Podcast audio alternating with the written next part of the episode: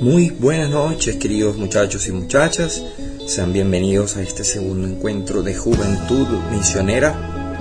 Que el Señor nos acompañe para comprender eh, su palabra, comprender la misión en cada uno de nosotros. En el nombre del Padre, y del Hijo, y del Espíritu Santo. Amén.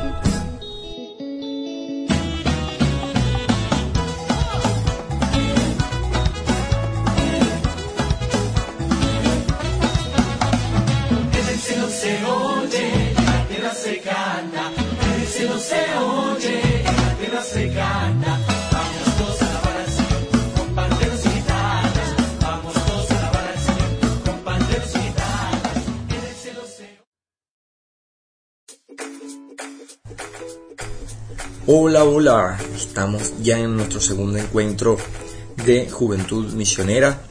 Hoy quisiera que nos planteemos la pregunta, ¿quiénes somos?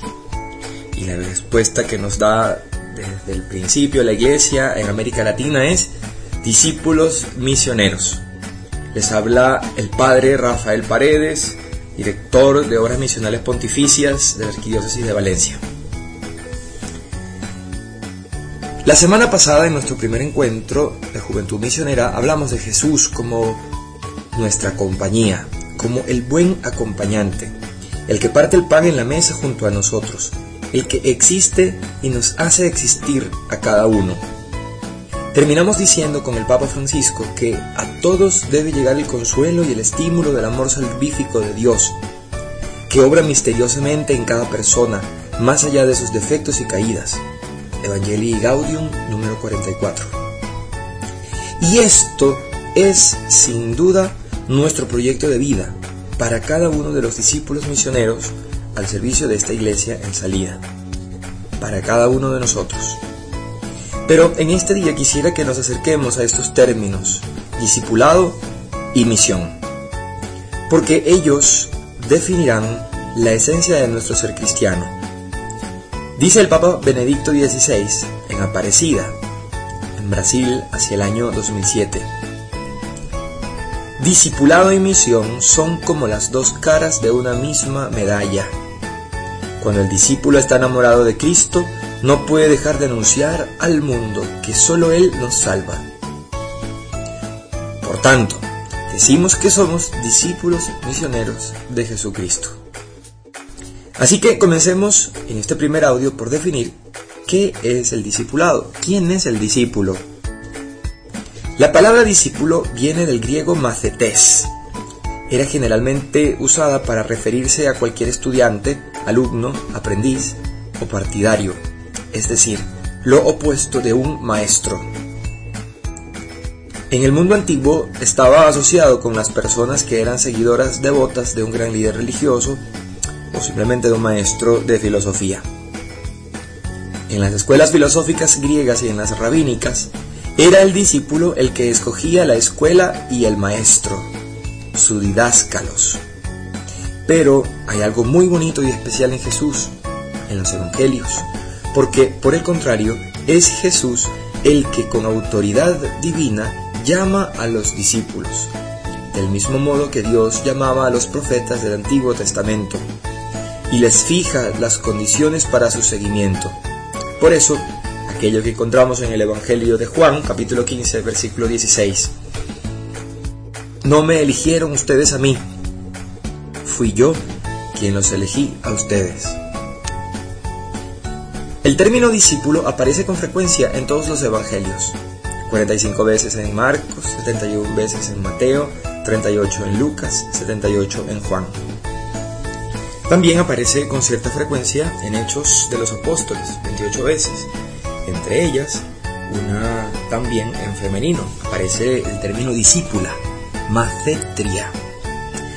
Dice el documento de Aparecida que los discípulos no fueron convocados para algo, como para aprender de la ley, para purificarse, sino que los discípulos fueron convocados para alguien, fueron elegidos para vincularse íntimamente a Cristo.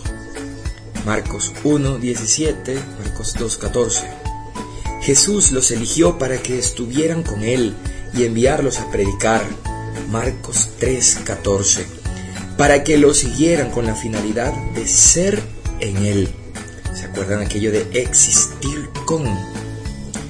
Y formar parte de los suyos, participar de su misión.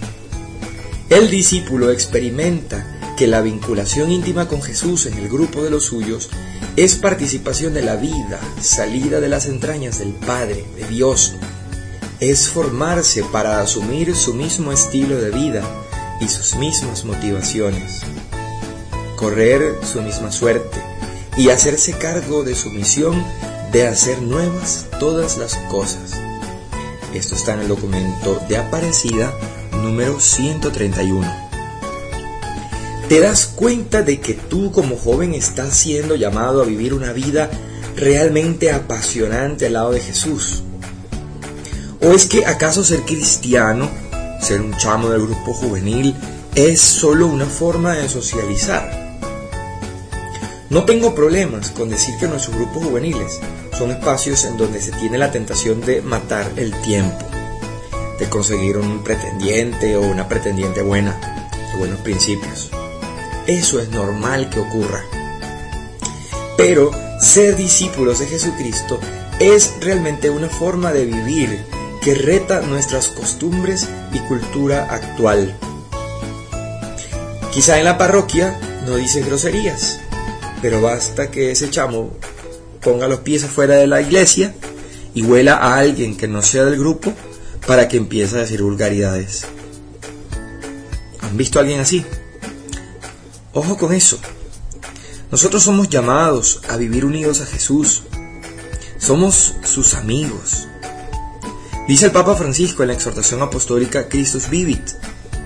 Por más que vivas y experimentes, no llegarás al fondo de la juventud, no conocerás la verdadera plenitud de ser joven si no encuentras cada día al gran amigo, si no vives en amistad con Jesús. Número 150 de la Christus Vivit. Es una experiencia transformadora, es Cristo en medio de nosotros. Tremendo reto que tienen, queridos chamos. He aquí el sinónimo de discípulo hoy para nosotros, para ustedes, amigos. Dice Jesús, ya no los llamo siervos, porque el siervo no sabe lo que hace su amo. A ustedes los llamo amigos que les he dado a conocer todo lo que mi Padre me ha dicho. Juan 15:15. Dice la Cristos Vive, el Papa Francisco. Número 129. Si alcanzas a valorar con el corazón la belleza de este anuncio y te dejas encontrar por el Señor, si te dejas amar y salvar por Él, si entras en amistad con Él y empiezas a conversar con Cristo vivo sobre las cosas concretas de tu vida, esa será la gran experiencia. Esa será la experiencia fundamental que sostendrá tu vida cristiana. En definitiva, ser discípulos de Jesús es ser sus amigos. Hasta aquí nuestro primer audio. Atentos para el siguiente.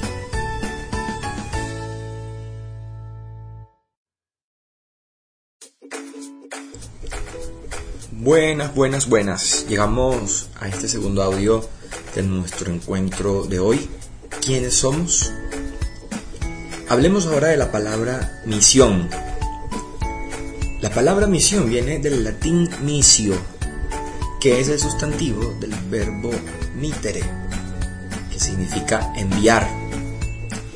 En la Biblia leemos que Dios confía una misión, es decir, envía personas a cumplir con labores específicas y les envía a través de palabras muy explícitas.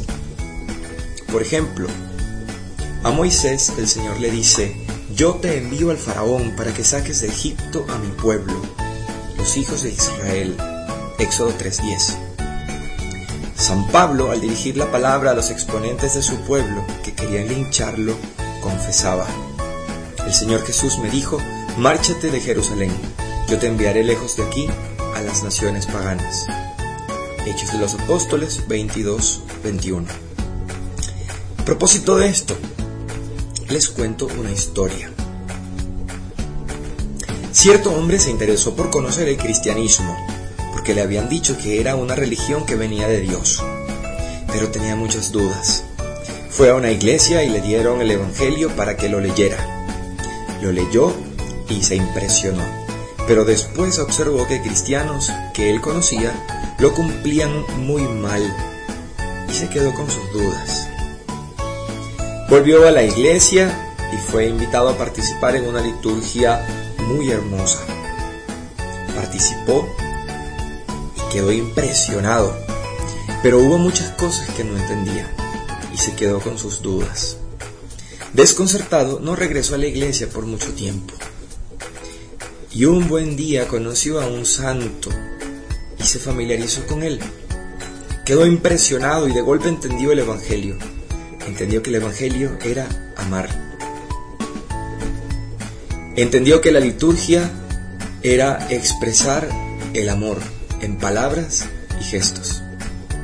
Solo allí, a través del santo, pudo convertirse a la fe.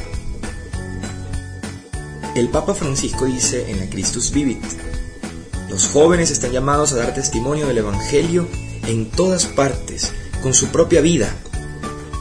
San Alberto Hurtado decía que ser apóstoles no significa llevar una insignia en el ojal de la chaqueta, no significa hablar de la verdad, sino vivirla, encarnarse en ella, transformarse en Cristo. Ser apóstol no es llevar una antorcha en la mano, poseer la luz, sino ser la luz. El Evangelio, más que una lección, es un ejemplo el mensaje convertido en vida viviente. Por tanto, queridos chamos, ustedes están llamados a descubrir la misión, no solo en la actividad práctica de nuestras parroquias, grupos, movimientos o demás realidades. Dios, como a Moisés o a San Pablo, nos llama con una palabra bien específica, transformarse en Cristo, para irradiar su Evangelio y lograr transmitirlo a otros que no conocen al Señor. Hoy más que nunca comprendemos el discipulado y la misión tal como lo dijo el Papa Benedicto XVI, como las dos caras de una misma moneda. Hoy entendemos que ser amigos de Jesús significa también anunciarlo con la vida, con la cotidianidad, con las alegrías y tristezas. Por eso dice el Papa Francisco en la Evangelii Gaudium, la misión en el corazón del pueblo no es una parte de mi vida o un adorno que me puedo quitar no es un apéndice o un momento más de la existencia. Es algo que yo no puedo arrancar de mi ser si no quiero destruirme. Yo soy una misión en esta tierra y para eso estoy en este mundo. Todo esto suena muy bonito. Vamos a preparar el foro de esta noche con estas preguntas. ¿Cuál es el mayor desafío que tú tienes como discípulo misionero? algún aspecto te queda más fácil, es decir, eres más discípulo que misionero o viceversa, más misionero que discípulo. ¿Acaso no es más fácil ser misionero que ser discípulo? Piénsalo, reza con esto, ¿qué sientes? Y nos encontramos a las 8 para nuestro foro. Les habló el Padre Rafael Paredes.